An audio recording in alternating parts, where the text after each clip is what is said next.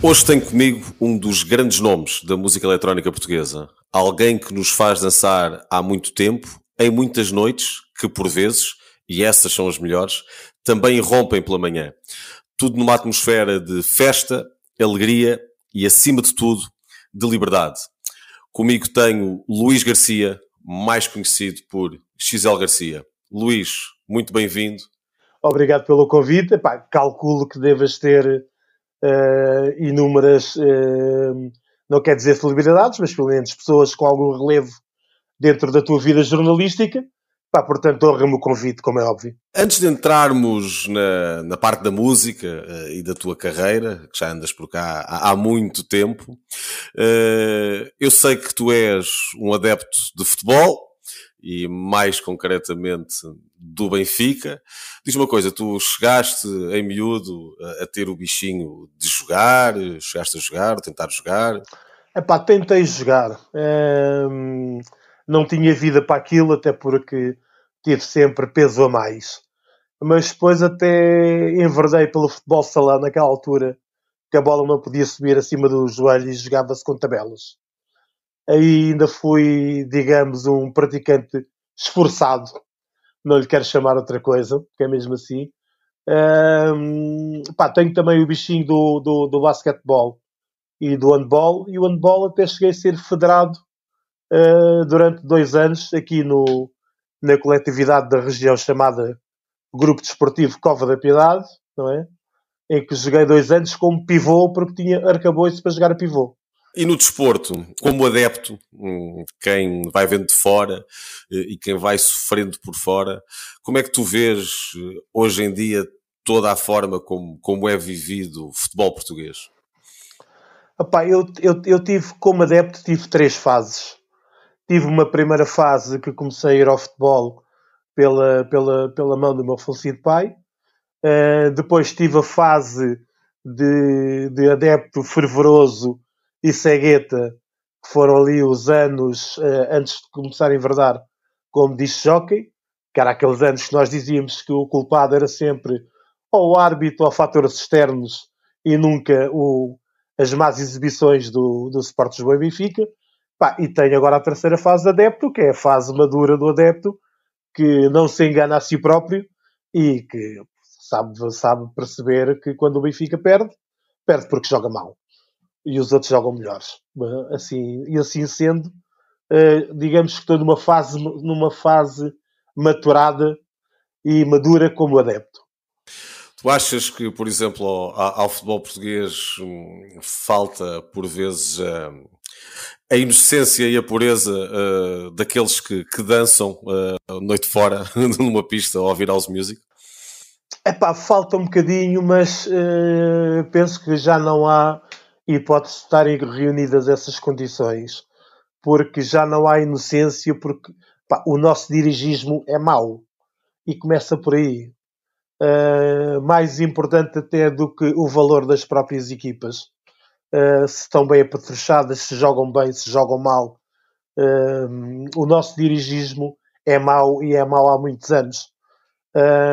e para quem está habituado a acompanhar o futebol no resto, no resto da Europa, por assim dizer, Uh, se vamos aos, aos, países que nós temos como referência, que será sempre a Inglaterra, a Alemanha, um, Itália, um bocadinho também, a França, não tanto, Espanha, epá, e vemos que o, o, o, tanto o, o gap existente entre o dirigismo português e o dirigismo além de fronteiras é gritante. Mas olha, saindo aqui um pouco da, da esfera do futebol uh, e entrando noutro tipo de espetáculo e noutro tipo de, de diversão uh, e na parte da música e, e da tua carreira, uh, eu tenho visto e tenho acompanhado, tu tens estado a trabalhar muito com, com, o Carlos Manassa e tem andado em, em várias festas e vários eventos. Em matéria da noite, e tu já há muito tempo que estás cá. É um casamento é um casamento de 30 anos. 30 anos. Eu estou casa... casado com o Carlos Manassa há 30 anos, desde 1993. Que nos aturamos, que nos aturamos um ao outro.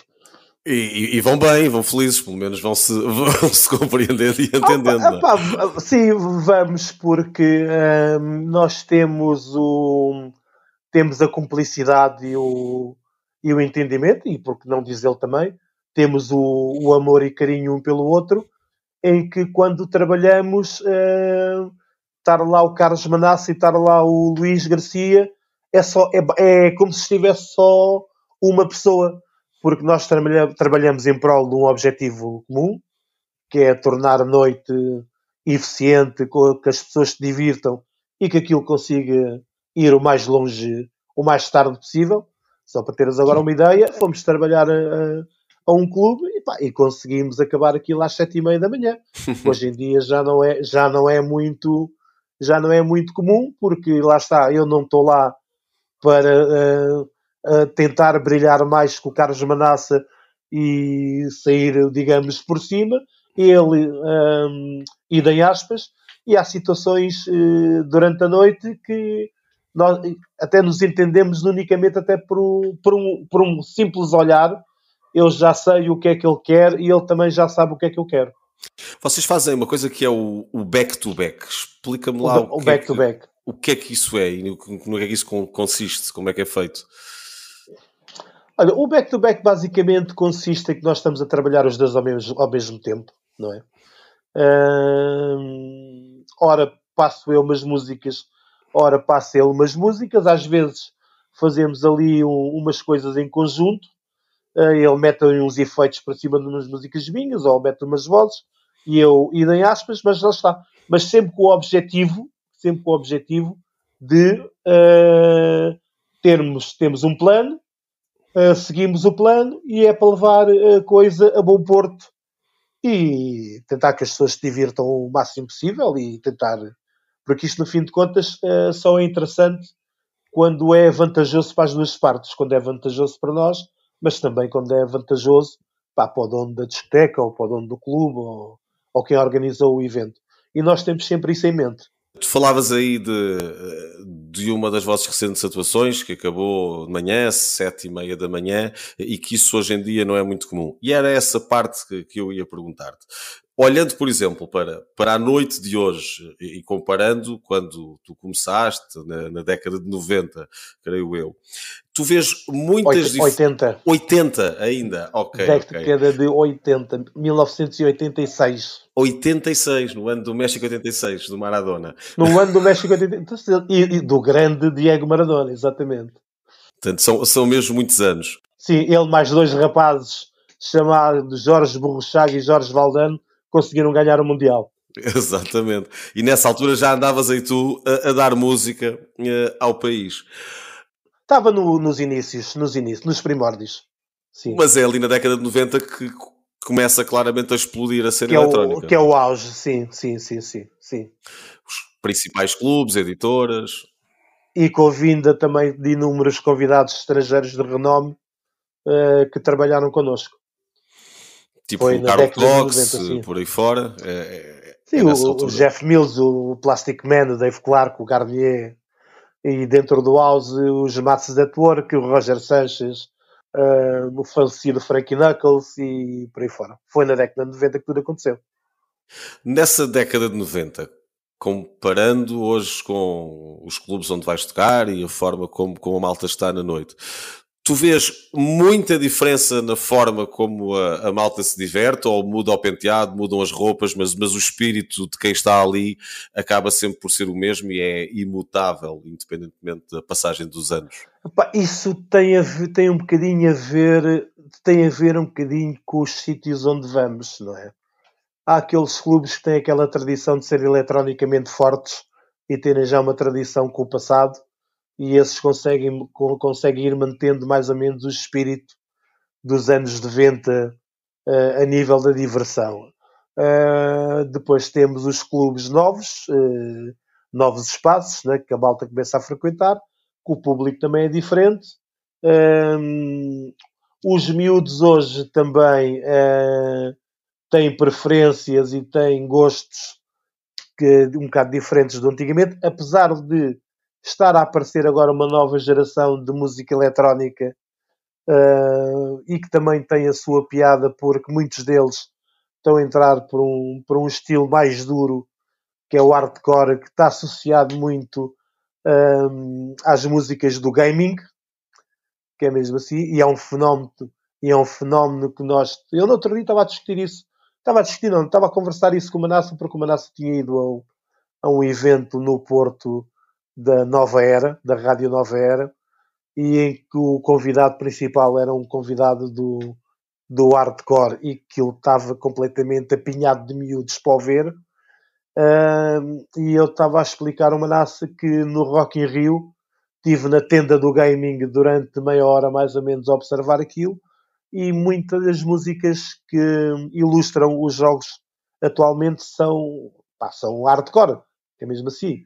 Portanto, isto os miúdos não acordam um dia e dizem assim, pá, eu a partir de hoje gosto de hardcore e é isto que eu vou ouvir.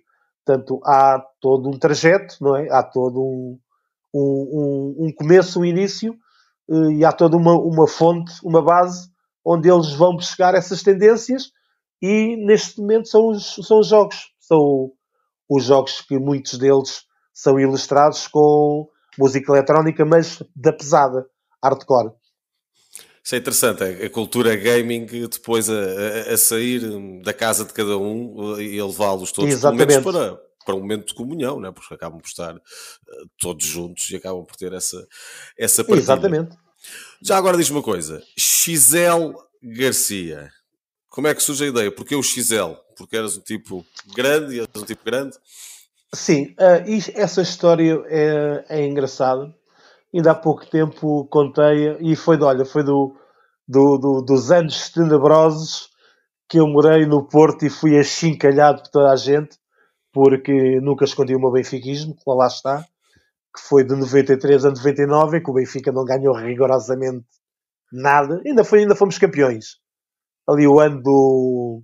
O ano que o Rui Costa depois sai para a Fiorentina, acho O Benfica eu. é campeão ali, é esse ano dos, dos 6-3 em Alvalade, do João Pinto, e depois do, entrou, exatamente. entrou o Arthur Jorge e está uma série de tempo sem, sem ganhar. Isto surgiu na altura que hum, uma série de jockeys, inclusive eu, que optamos por deixar de ser residentes e passar a ser freelancers. E houve muitos deles que arranjaram um, um pseudónimo, assim dizer, uh, mas que era tudo na base do estrangeirismo. Pá, e eu queria arranjar qualquer coisa que me identificasse com o público, com o nosso público, com o público nacional e que não tivesse portanto, como base um estrangeirismo. Pá, e há um dia que eu estou a vestir uma camisola de futebol americano da Nike e aquilo tem, tinha, tem aqueles rótulos da parte de fora. Olha, estou para cá só com uma destas, só que é da Fubu, é da Nike. Tem o rótulo da parte de fora e o rótulo dizia XL. E assim, nem é tarde nem é cedo, é isto mesmo que eu quero para mim. E ficou o Luís XL Garcia até hoje. E acabou por, por pegar pá, e por ter, por ter força. É, é sim, assim. pá, um momento, um, um momento de inspiração uh, criado no, no, numa situação de estarmos a vestir uma roupa e olhar para aquilo e dizer assim: olha, parece que se acendeu uma lâmpada na minha cabeça e assim: olha, XL é isto mesmo e fiquei o Luís XL Garcia ou então XL Garcia. Começas em 86 uh, e depois nos anos 90 há, há, toda essa explosão da música eletrónica. Como é que são esses primeiros tempos e essa mudança? Porque as discotecas passavam essencialmente pop, passavam rock uh, e demoraram ali algum tempo, não foi? Eu toquei, eu toquei isso tudo. Toquei isso tudo, toquei pop, rock, funk, disco, uh, new wave, até depois. Mas eu tive sempre o, o, complemento de trabalhar às matinés e nas matinés sempre foi eletrónica pura e dura. tinha essa vantagem, de maneira que quando eu subi uma casa em 1993 chamada Kremlin, em que é a mesma coisa que vestir, eu vou dizer isto, eles se calhar só vão e não vão gostar, mas paciência. Trabalhar no Kremlin é como vestir a camisola, o manto sagrado do Sport de Lisboa e Benfica. Apesar de eles serem todos sportinguistas. É? Aliás, eu já os conhecia, já os conhecia do tempo do futebol. Um, os irmãos Rocha, o João Rocha e o Gonçalo Rocha, já os conhecia do tempo que eles são fundadores da, da Claque Javeléu. Eu já os conhecia daí, uh, dos princípios dos 80. E depois foram meus patrões do Kremlin, que é assim, mas trabalhar naquela casa é a mesma coisa que vestir. Pronto, vamos sair do, do, do, do, do universo do futebolístico português. Vamos aqui para o... É a mesma coisa que vestir a camisola do Real Madrid. Tem esse peso. Teve a capacidade de, de, de revolucionar um, um, bocadinho a noite de Lisboa, Kremlin, uh, e de dar uh, não, algo com, que não havia. completamente, completamente, completamente. Há duas casas, aliás, há três casas, uma mais ligada ao, ao pop, que é o Platô, e o Platô foi a primeira, depois o Alcantramar, que foi uma casa mítica e, e, pá, e que ainda hoje todos choramos o, o, seu, o seu término, que é mesmo assim. E o Kremlin, que ainda vai perdurando, que foi uma casa que inaugurou depois dessas duas, mas estas três casas tiveram o condão de mudar totalmente a noite, a noite lisboeta. E eu, quando assumo um bocado quase por acidente, por assim dizer, quando eu assumo o Kremlin em 1993, é daquelas coisas que é assim, ou este momento, ou é, ou é, é o momento que distingue os homens dos rapazes. Pá, e, e, é um momento uh, crucial que também muda uh, a minha carreira, por assim dizer, não é? Porque depois de eu ter explodido, depois de ter explodido no, no Kremlin e ter, ter ido para o Porto, uh, convidado para inaugurar uma casa no Porto em 19, no, já nos finais de 93, princípios de 94, pá, isto nunca mais parou. Tu aí em 93, 94 já tens a cena eletrónica uh, completamente cimentada uh, em Portugal ou ainda já algumas já. casas e outras não tanto? Não, já, já porque lá está, era o que eu te dizia.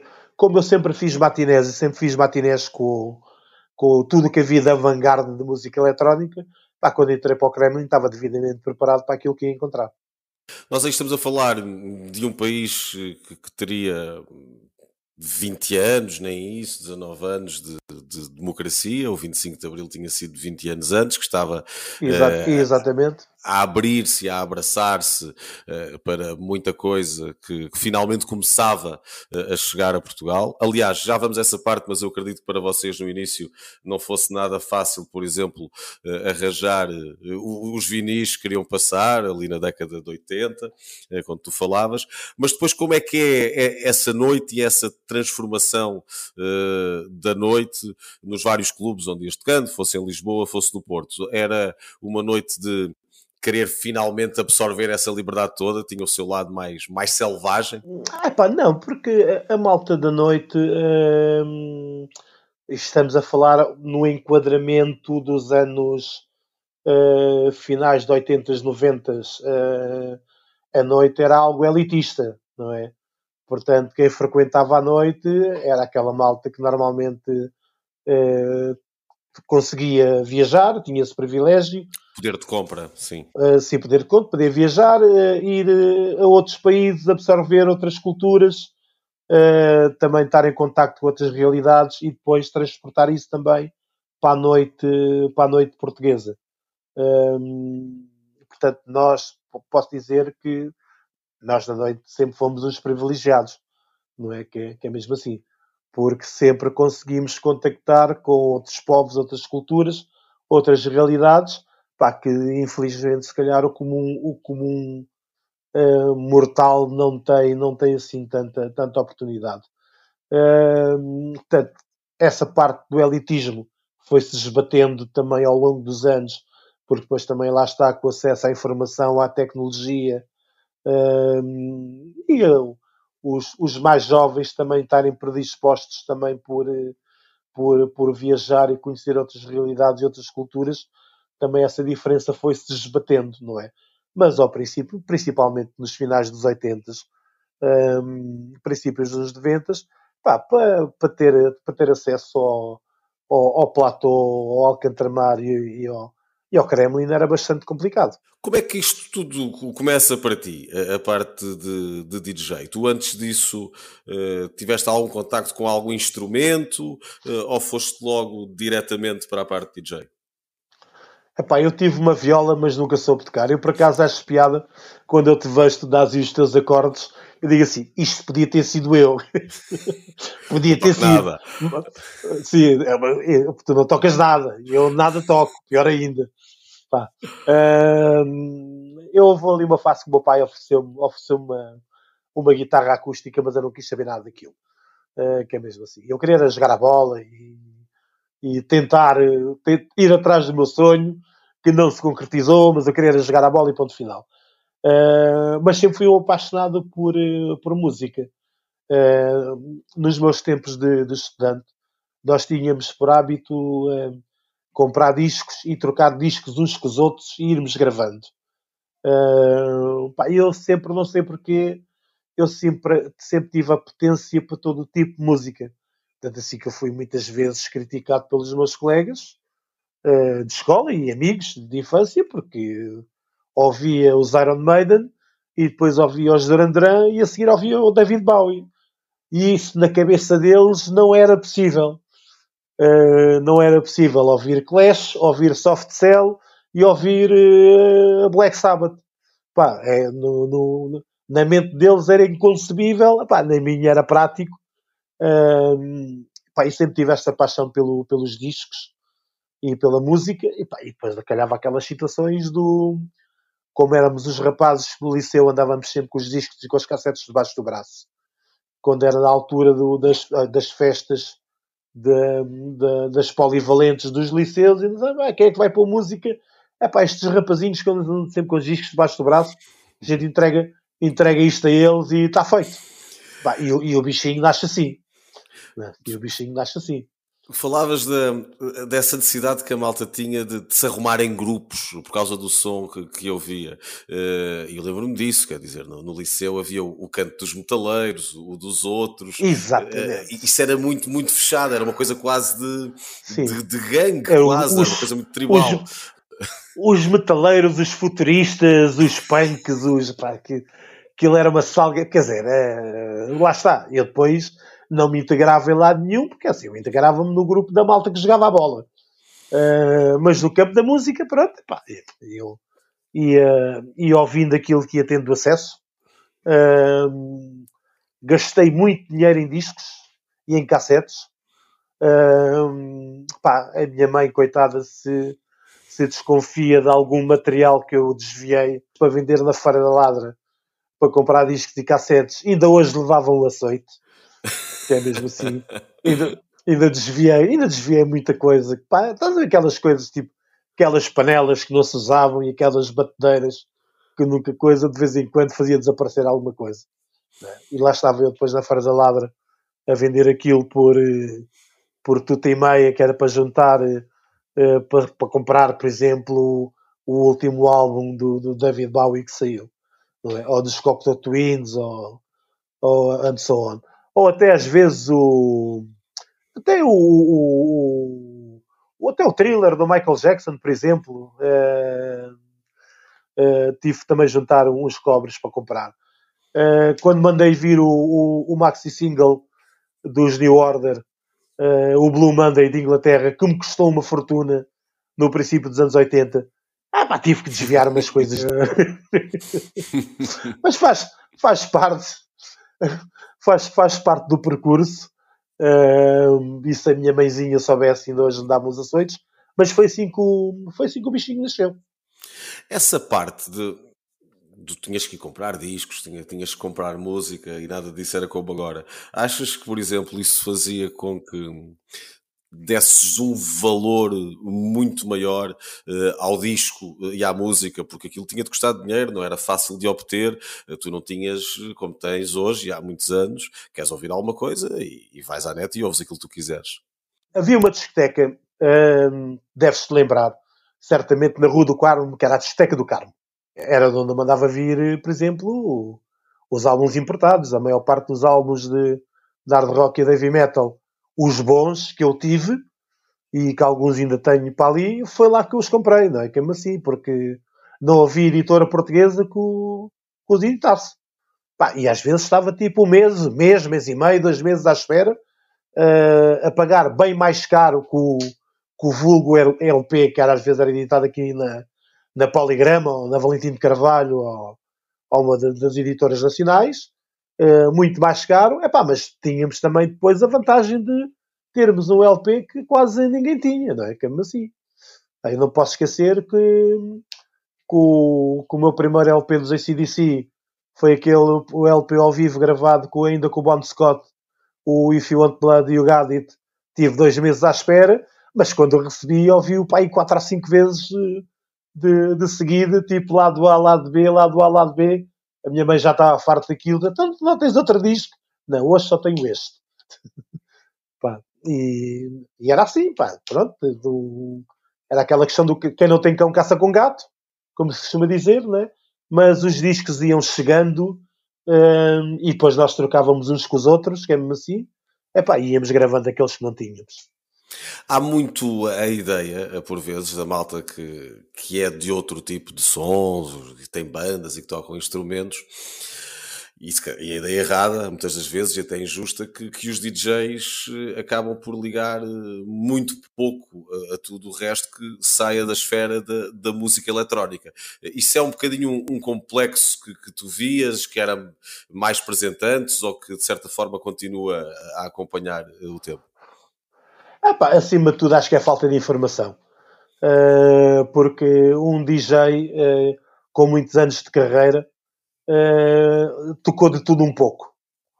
Que é mesmo assim. E eu ainda hoje às vezes acho piada um, quando estou a ouvir certas músicas dos anos 80, que é, que é mesmo assim, que do, do, do, pop e do rock dos anos 80, lembro-me quase sempre qual era o disco que eu tocava a seguir não é? Assim, olha, depois desta tocava aquela, não é? Que é assim. Ainda hoje tenho essas memórias.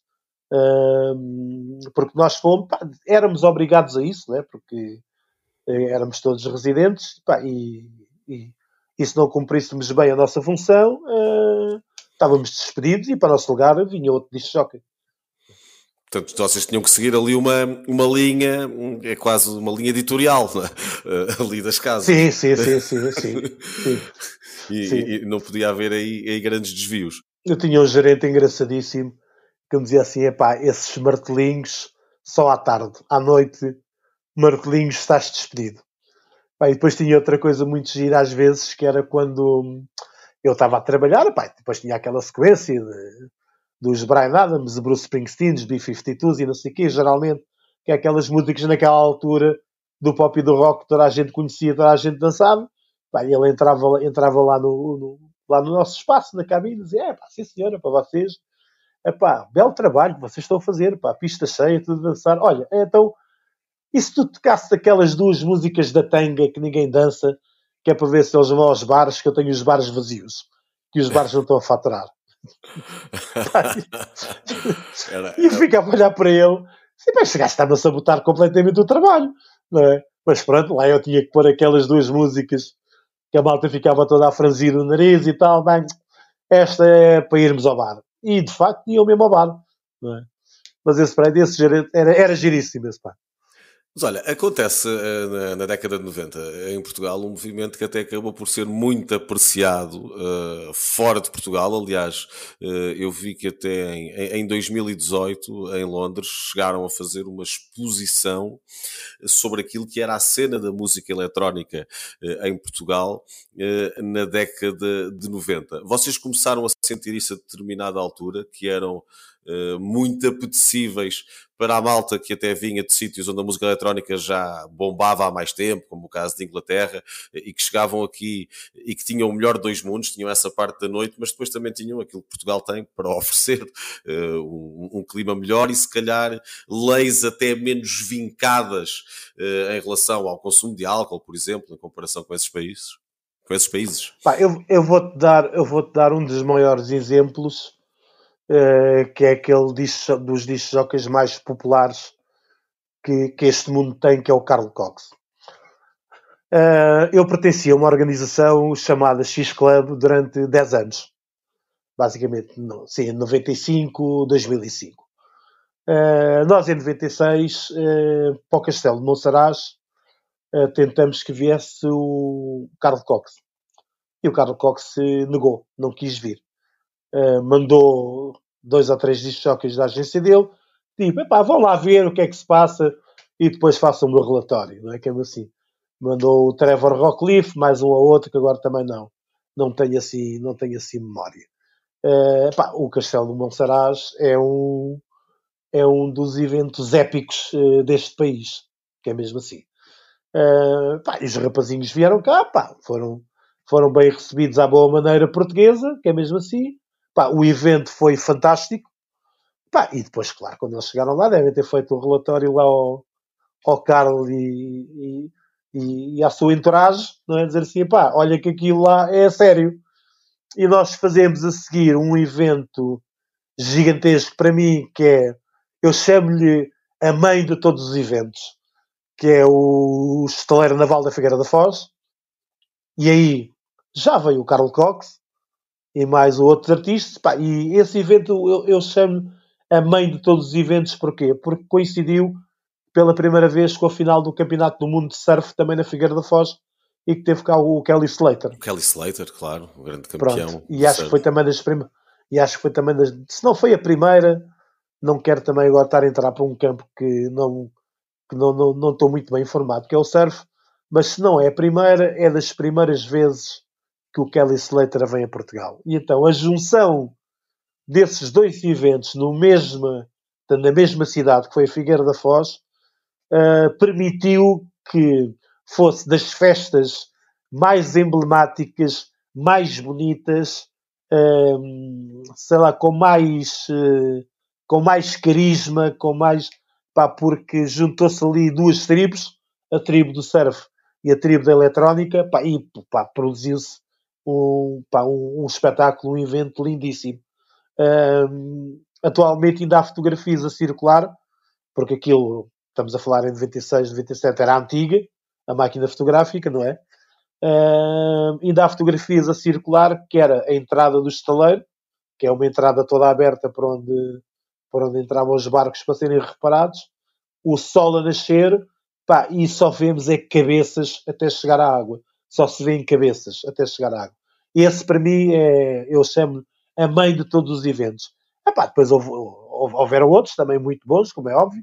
Epá, depois houve discotecas também que temos o caso da Cadoc, da Locomia, do Pachá, do Rox, eh, que, que também uh, começaram a organizar também uns eventos, tanto fora fora do cartaz, tanto do, do da programação do, do, do clube, e foram todos os discos quiseram cá vir tocar. Eu posso-te garantir, porque privei com quase todos eles e alguns até de uma forma muito, muito pessoal, muito íntima. E digo que naquela altura até houve pena nisto não ter tido um seguimento pós eh, 2006, 2007, porque houve as duas organizações que, que eram as duas, as duas máquinas que levavam isto para a frente, que era o X Club, onde eu estava, e a Caos, que era a Caos Records, não é? As organizações começaram a enfraquecer e não surgiram outras que pudessem tomar o lugar destas e continuassem a fazer o mesmo tipo de trabalho. E a coisa foi-se foi -se esmorecendo, foi-se esbatendo e perdemos o protagonismo que, que, que, chegamos a ter, e chegamos a ser, por exemplo, o Algarve chegou a ser comparado a Ibiza do, dos anos 90 uh, eh, e outros eventos, tanto à margem da Locomia e da Cadoc, uh, chegamos a ser comparados a Ibiza. Pá, e foi pena não ter havido outras organizações com a capacidade e com o condão de manter isto um, àquele nível. É? Eu tenho uma viagem engraçadíssima, agora tenho que contar esta, tenho uma viagem engraçadíssima uma vez vou fazer um tour à Colômbia e, e no voo de regresso para Madrid, depois a questão do, do jet lag e não dormir, vinha na Ibéria e vou lá para trás, para o pé dos comissários de bordo, tipo, epá, não é qualquer coisa que se beba e que se come uma Coca-Cola e uns amendoins. Pá, e ele começou, eles olharam para mim e tal, epá, tu, assim, pá, português, pá, eles disseram logo, pá, Portugal, que é Lisboa, pá, Lisboa, nós, quando fazemos escala em Lisboa, vamos sempre para o Kremlin. Pois, é, ou seja, já, já estava no mapa uh, Sim, das, já, dos grandes sítios e das noites uh, na pá, Europa. Pá, pá, vamos sempre para o Kremlin. Vamos sempre para o Kremlin e depois até fazemos o voo a seguir quase direta, quase sem descansar, mas estamos em Lisboa, temos que ir para o Kremlin. Sim, pá, olha, fui, fui disto só que desse, desse clube durante, durante uma temporada. É pá, aquilo fantástico, fantástico. Nós em Madrid, atenção, isto dito por eles na altura, Estamos a falar uh, finais de 90, uh, princípios das. Pá, eu vou-lhe vou situar ali 98, 99. E eles disseram, pá, nós não temos em Madrid nenhum clube, nenhum clube que se equipara ao Kremlin. Isto dito por eles naquela altura. Pá, e tudo isto, pronto, deixamos isto, lá está, como isso, deixamos tudo isto perder um bocado o seu, o seu elan uh, e perdemos um bocado o comboio também depois para outras realidades uh, que se vieram superiorizar, superiorizar a nós. Mas nós, nessa altura, nos anos 90, uh, pouca gente, poucos países faziam frente a Portugal a nível de música eletrónica. Até pela qualidade, do, até pela qualidade do, do, dos discos portugueses. Pois, era aí que eu queria chegar. Tu há pouco falaste que o, os outros os que estavam lá fora e que eram os grandes nomes, na altura perceberam que em Portugal era mesmo a sério e começaram todos a querer vir cá, mas ao contrário depois também começou a acontecer. Ou seja, uh, viam-vos e sabiam que eram, que eram bons e que eram fortes e começaram a ser convidados para ir para outros lados. Uh, tu há pouco falaste aqui uh, da Colômbia. qual é que foi o, o sítio fora de Portugal onde tu gostaste mais de tocar, daquelas coisas que tenhas memoráveis, que não, que não se esquecem? Epá, eu, Colômbia precisamente porque foi uma realidade eh, nos outros sítios onde eu corri a Europa toda não toquei um, Alemanha não cheguei não cheguei a tocar Itália também não uh, são dois países que não que não, não cheguei a atuar Pá, mas desde Bélgica, Holanda, Suíça Luxemburgo, França, Espanha, Inglaterra. Uh, mas aí tu já sabes mais ou menos o que é que vais encontrar. Sabes que tens um público que é fiel à eletrónica, um público até culto. Uh, países até como Bélgica, Holanda, Inglaterra, uh, um público até muito culto a nível de eletrónica. Epá, mas chegares à América do Sul, num país onde tu dizes que não há tradição nenhuma a nível eletrónica e fazer os eventos que fiz na Colômbia pá, é, é marcante. É marcante. Uh, porque não estava à espera de encontrar um público entusiasta, uh, apaixonado e até já uh, com, com bastante informação sobre o que era a música eletrónica e, e as editoras e os artistas que já estavam bem informados naquela altura. atualmente é passagem obrigatória atualmente Hoje em dia está... é, faz parte do circuito uh, eletrónico. Faz. Quando estás fora, faz passas pela Colômbia. Sim, é, é, obrigatório. Neste momento é obrigatório. É um dos países onde uh, todos os discos vão lá, vão, vão, vão, vão, lá atuar. E foi em que cidade, quando foste lá tocar? Epá, conheço uh, Bogotá, Cali, Medellín, uh, Cartagena e Barranquilla. Tocaste em todas essas? Foi um. Sim. Se estiveste lá uma, uma fase, um período e foste a, a várias festas lá.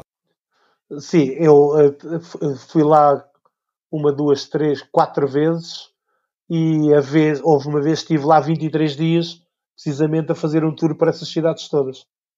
Há pouco falavas uh, do, do, movimento que, que, era aqui em Portugal a música eletrónica dos anos 90 e eu, a, a ideia que, que tenho uh, é que houve aí uma fase em que estava claramente a perder gás e agora parece-me que há um, comeback eh, com vários novos clubes a aparecerem no lugar de muitas outras casas que foram acabando. Tu há pouco falaste eh, no caso do, da Leucemia e da CADOC, no Algarve, também Lisboa viu várias casas a fechar. Tens o Lux, por exemplo, que se mantém há muitos anos e que eh, tem sempre aquele registro e que consegue. E, e, já, e, já, havia, e já havia frágil. Já havia o frágil nessa antes, altura. Antes do Lux. Sim, já havia frágil. Mas, mas houve aí um momento que, que a coisa estava a ficar para trás, não é? Uh, e, parecia e que ficou, a noite e ficou, ficou, mesmo. E ficou. E ficou para trás porque. Mas porquê? A é eletrónica. Ah, pá, porque houve uma, uma, tendência da música eletrónica que é o chamado EDM. Uh, pá, e que um, o EDM deu-nos uma grande lição a nível de organização a nível da organização, eh, que atualmente os outros campos da eletrónica também aprenderam, assimilaram, aprenderam e puseram em prática também alguns dos seus eventos. Mas na altura, eh, a forma como os artistas do EDM se organizaram em, eh, como se fossem uma comunidade, por assim dizer, e fizeram subir os preços de forma, epá, de tal forma que certas organizações declararam que não tinham hipótese de, de pagar os cachês do, dos artistas, portanto, se eles não renunciassem os preços, certos festivais iam deixar de acontecer porque não havia possibilidade alguma de pagar eh, os cachês dos artistas. Mas eles deram-nos uma lição a nível de como, como se organizarem e o EDM dominou aí uma fase, só que o EDM é uma coisa muito comercial.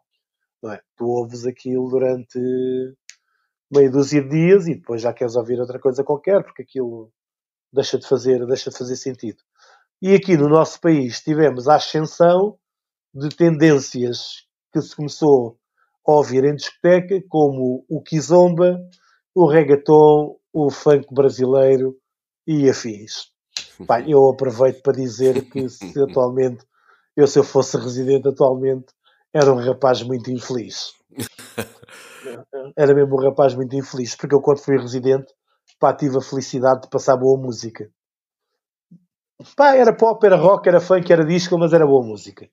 Né? Que, assim, que ainda hoje eu ouço. Pá. Eu, às vezes nós até trocamos umas piadas acerca de bandas de bandas de rock que eu continuo a ouvir no meu universo diário, uh, como sou capaz de ouvir um pop, como sou capaz de ouvir um, um funk e um disco. Epá, mas eu não, não ouço reggaeton, não ouço kizomba e não ouço funk brasileiro. Ouve-se pior música? Achas que há menos uh, exigência? Há pior música. Há menos exigência. Uh, uh, como é que eu também vou explicar isto sem ferir suscetibilidades? A própria forma como tu tens o acesso à música hoje em dia é bastante facilitado. Uh, pá, o, então, eu, eu tenho, lá está, eu tenho um, miúdos, filhos e sobrinhos de, de amigos meus e de, e, de, de, e de amigos minhas, com 5 e 6 anos de idade, que atualmente falam pra, praticamente brasileiro. Porque não estão sempre português. a ouvir uh, estas músicas porque, estes artistas. Porque estão sempre agarrados, estão sempre agarrados ao iPad e estão sempre a ver vídeos brasileiros e a ouvir estes artistas brasileiros e os miúdos já estão com aquela, hum, aquela tendência de, de ir buscar uh, expressões, expressões brasileiras. Eu até lhes chamo a atenção às vezes e assim, pá, atenção que isto quando os miúdos entrarem para, para a escola, não é? Quando entrarem para o universo escolar, isto vai ser muito mais complicado para eles, não é? Porque já estão, já, já se habituaram a, a certas expressões brasileiras que isto depois da escola não vai ser permitido. É? E com esse acesso, e com todo esse acesso fácil hum, à música, não é que é assim, uh, pá, to, todo um enquadramento e toda uma dinâmica se transformou.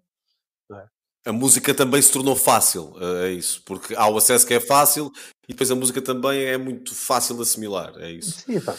Eu estive a falar com, com um amigo meu que fez parte de uma editora e que ele dizia, pá, nós antigamente tínhamos a responsabilidade, tínhamos um departamento que era o artistas e repertório e nós tínhamos que decidir o que é que era editado, o que é que não era editado.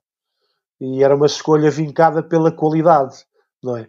Atualmente não. Atualmente um dos critérios é as visualizações no YouTube.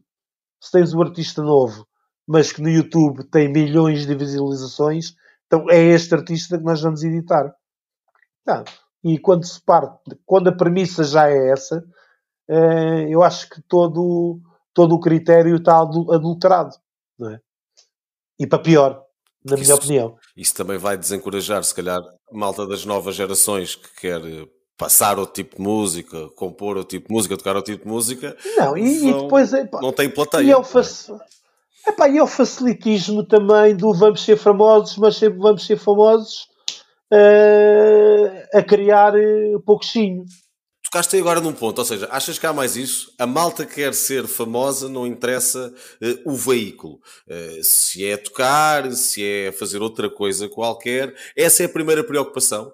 Uh, tudo o resto, a música, seja qual for a arte, fica para trás? Atualmente eu acho que essa é a primeira, essa é a primeira preocupação. E, e os concursos dos talentos, não é?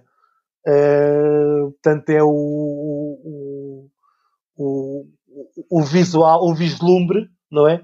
De tudo o que acontece. Portanto, vamos ser famosos facilmente, ou vamos entrar no reality show e, e vamos ser famosos e vamos para a televisão e toda a gente nos vai conhecer.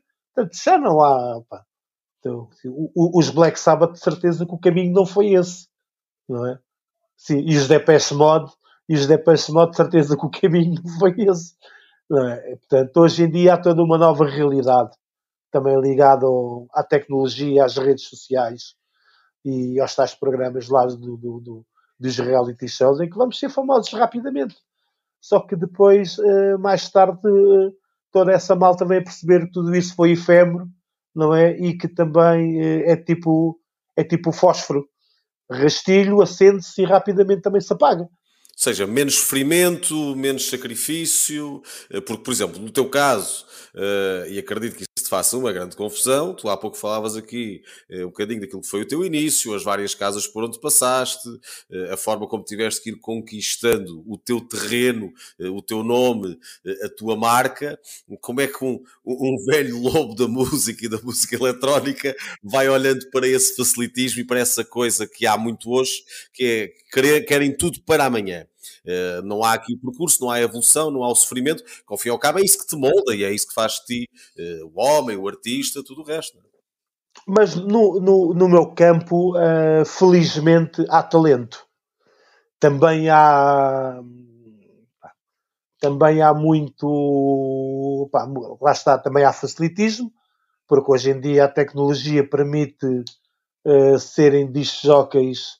Um, portanto, lidando, dominando a parte tecnológica em vez da parte técnica, por assim dizer, não é? Como assim. Eu antigamente misturar em vinil era qualquer coisa, não é? E hoje em dia misturar através de, de, de plataformas tecnológicas, de controladores e afins, é muito mais fácil. Mas o, o, o, o talento acaba por ser o, o diapasão e, e, o, e pelo qual eh, nós ainda nos vamos guiando, não é? Porque aparece hoje os newcomers, há muito newcomer, mas depois também só resiste quem for verdadeiramente talentoso, não é que é mesmo assim. Os outros têm uma passagem efêmera. Uh, podem chegar lá, mas depois não se aguentam lá durante muito tempo. Tu adaptaste bem essa, essa facilidade dada uh, pelas tecnologias ou continuas a ter muito aquela ideia, não, quero trabalhar com vinil? Difícil. Não, não, não, não. Eu trabalho, pá, eu, eu atualmente, o, o, a minha, um, o meu formato, por assim dizer, o meu formato de, de trabalho são as pendrive. Que assim. Uh, mas continuo a abordar uh, a minha forma de trabalhar, continuo a abordá-la da mesma forma como fazia há 20 anos atrás. Mudaram, foram os aparelhos, que em vez de serem o, o, os pratos com agulha que levam o vinil, uh, são o, os CDJs que levam as pens, mas a, forma a minha forma de trabalhar continua a ser a mesma, até porque se, se entro demasiado na tecnologia e aquilo que a tecnologia permite fazer, torna-se um pouco aborrecido uh, é quase dizer que aquilo quase que toca sozinho, não é? E eu só estou ali a vigiar se há ali uma avaria ou não, não é? Pá, eu não quero que a minha carreira chegue a esse ponto. Como é que tu vês esta entrada da inteligência artificial, por exemplo, na própria música? Porque eu já, já vi vários artigos sobre isso, muita gente que está a agarrar na inteligência artificial para basicamente lhes construir uma música. Pá, eu, eu acredito, assim, eu ainda não, não, não abordei de uma forma muito, muito concreta a questão da inteligência artificial, mas já percebi que isto vai mudar tudo. Não é? Hoje em dia podes ter ali um, um portanto, um, um, componente da inteligência artificial a desempenhar o papel de engenho. Havemos de lá chegar. Haveremos de lá chegar. De certeza absoluta. E onde é que entra a criatividade aí? Epá, eu quero acreditar que o, o, o, fator, o fator humano no que respeita à, à criatividade ainda terá algum peso. Uh, epá, o futuro dirá, vamos ver o que acontece. Não, não, não quero estar a fazer futurologia nesse sentido, mas uh, acho que isto é, é, é, é transversal a todos os setores profissionais da nossa sociedade e nos discos também não, não, não, não irá ser diferente. É? A questão da, da, da, da, da inteligência artificial vai alterar, de certa forma, as regras do jogo. Uh, tiveste um, um, movimento, e de certa forma ainda vais tendo, que foi as atrizes, as modelos a dizer que eram DJs e a começar a ir a festas uh, e, e, a pôr música, que se calhar não estavam, não estavam a, a, pôr nada, e agora tens essa entrada da inteligência artificial, que como tu dizes, eu concordo em absoluto com isso, vai revolucionar muitas áreas, resta saber também para onde, em que sentido, Exatamente, para melhor. De que forma? Isso para, isso para pior, e, e, se calhar as duas andarão lado a lado, como, como acontece com tu. Lado a lado, exatamente. Como é que tu viste, por exemplo, uh, essa moda de várias pessoas que queriam uh, ser consideradas, chamadas de DJ, que não tinham se calhar qualquer relação com isso, mas que era mais uma forma de aparecer, porque em muitos casos é essa a ideia com que eu fico, era mais uma forma de aparecer e ok, tudo bem, também de poder ganhar alguma coisa com isso, mas que não tinham nenhuma relação Epá, com a música. Sabes, sabes que, e agora vou traçar aqui o, um paralelo e vamos regressar aqui um bocadinho ao futebol, que é assim, pá, sabes que ser disc jockey, uh, na sua proporção não, não tão grande, mas é uma, é, é uma profissão fascinante, como um craque do futebol, não é? Que é assim, pá. Ter toda aquela exposição mediática, uh, uh, ter todos os olhos em cima uh, e fazer aquilo que tu até gostas, não é? Que é assim. Pá, eu, graças a Deus, posso dizer que saio de casa para trabalhar com um sorriso nos lábios. quero acreditar que um jogador de futebol também, não é? Que é aquilo que ele gosta de fazer. Pá, e tudo isto cria um certo fascínio nas massas não é? E depois, quando nós estamos ali na cabine a trabalhar e somos o centro das atenções, não é? Uh, desperta também ali a vontade de, de, lá está, de alguns elementos famosos de outras profissões, como atores, como manequins, como uh, advogados e afins, que também querem ser, eh, pronto, querem também viver um bocado o sonho de serem disc. Olha, eu não posso viver o sonho de querer ser manequim de passarela, não é? Assim, porque a minha constituição física e a minha beleza não o permitem. Epá, mas eles, pronto, têm essa oportunidade de serem disc nem que sejam DJs por um dia para viverem o sonho. Epá, tudo bem, é que aquilo, como costuma dizer, epá, não detestes o jogador, detesta o jogo. E o jogo é este, epá, e as regras são estas. Epá, e nós temos que, temos que estar na luta, não é? E que darmos o nosso melhor todos os dias para também uh, mostrar que somos diferentes de todos, de, de, toda essa rapaziada que nos vem invadir o nosso espaço e que somos diferentes e que somos melhores, acima de tudo. Sim, o que é certo é que vocês vão, vão ficando, vão perdurando uh, e, e, esses movimentos, como tu estavas a falar, por norma, uh, são pessoas que aparecem e desaparecem também com a mesma facilidade. Epá, é? alguns, Sim, alguns vão resistindo. alguns vão resistindo. Mas a maioria também depois, pá, face às exigências, uh, também uh, aparecem e desaparecem. E os dividendos da música agora vêm de onde? De, do Spotify, das visualizações? Esque, esquece os dividendos, aquilo não dá praticamente para nada. Uh, o que nos pode dar é, é visibilidade e para isto tocar mais para nós vezes. conseguirmos, exatamente, porque a nível de o que se ganha atualmente, pá, tem que ser uma daqueles, um daqueles hits famosíssimos e que seja famoso à escala global para se conseguir ver algum dinheiro, porque senão não. Hoje em dia nós a, a, a, o, que, o, que, nós fazemos, as nossas criações, é para nos permitir uh, irmos tendo trabalho, irmos, irmos tocando porque viver da, do, da produção neste momento não é fácil.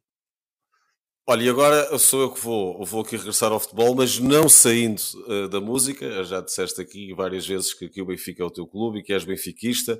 Uh, se tivesses que associar uma música a Roger Schmidt, qual é que seria? É pá, olha, essa é uma boa pergunta. Uh, olha, um, Roger Schmidt, uh, Depeche Mode, Never Let Me Down. Fica a mensagem também, não é? Por favor, uh... por favor, Roger Schmidt. Por favor, Roger Schmidt, Never Let Me Down. Depeche Mode, do álbum. Acho que é o Music from the Macy's. Sabes que é uma das minhas bandas favoritas, curiosamente. Depeche Mode é uma das bandas favoritas, sim.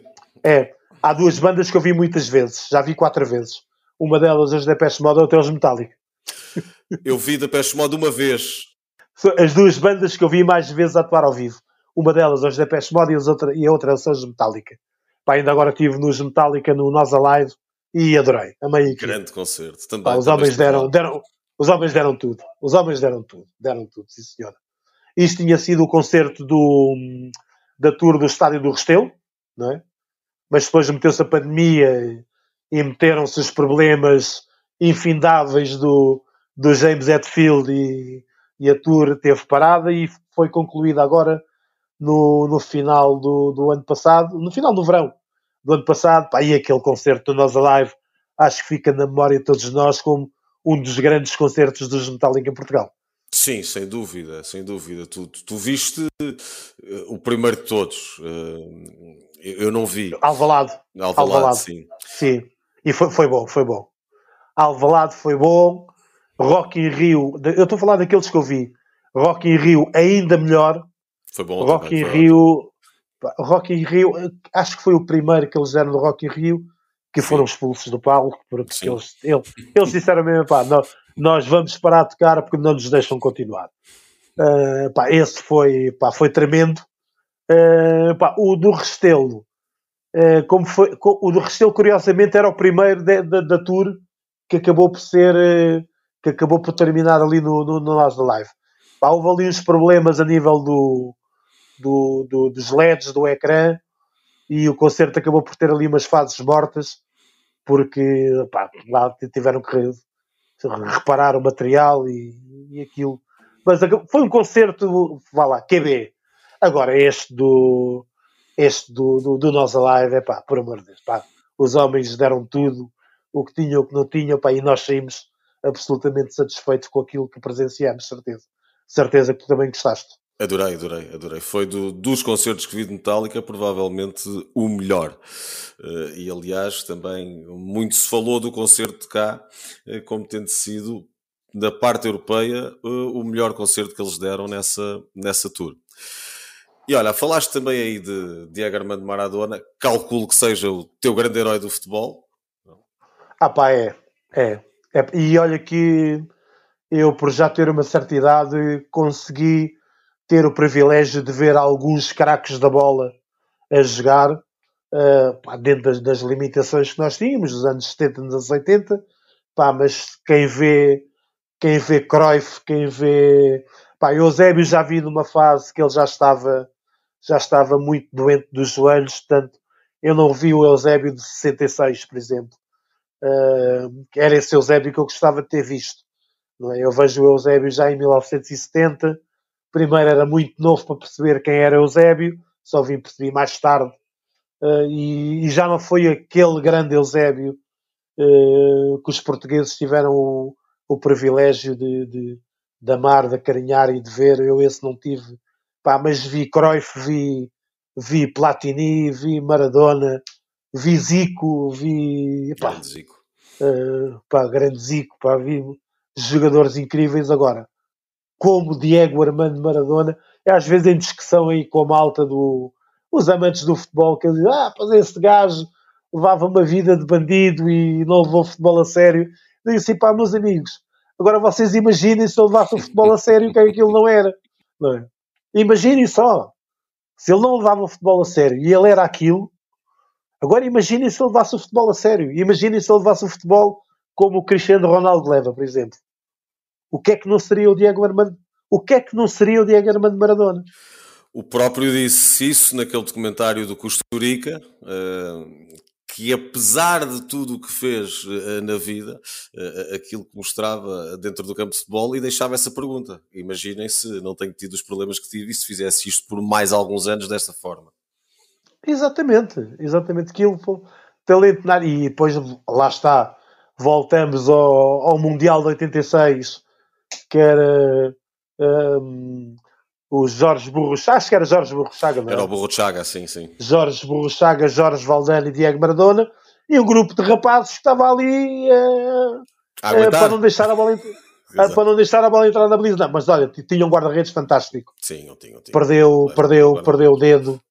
Sim, perdeu o Nério Pompido, que perdeu o dedo que ficou a, a aliança presa no, no, no, no encaixe da, da, das redes da baliza e rasgou, rasgou o dedo e rasgou o tendão e pronto. E nunca mais pôde ser guarda-redes da vida. Portanto, um bom guarda-redes, um maestro, dois grandes jogadores e o resto um grupo de rapazes simpáticos uh, a dar caneladas e a não deixar a bola entrar. Pá, e foi campeão do mundo com toda a limpeza. Está bem, pronto. Pode dizer, ah, Itália, mão de Deus. Está bem. E o gol que ele finta seis. Uh, Quase que anula, não é? exatamente, exatamente. Exatamente. E ali no Mundial, no Mundial de 90, não se dá ali a bronca também. Uh, pronto, podemos falar em alguns uh, fatores, se calhar, externos que empurraram a Alemanha para ser campeã, já que a Itália não podia ser, não é?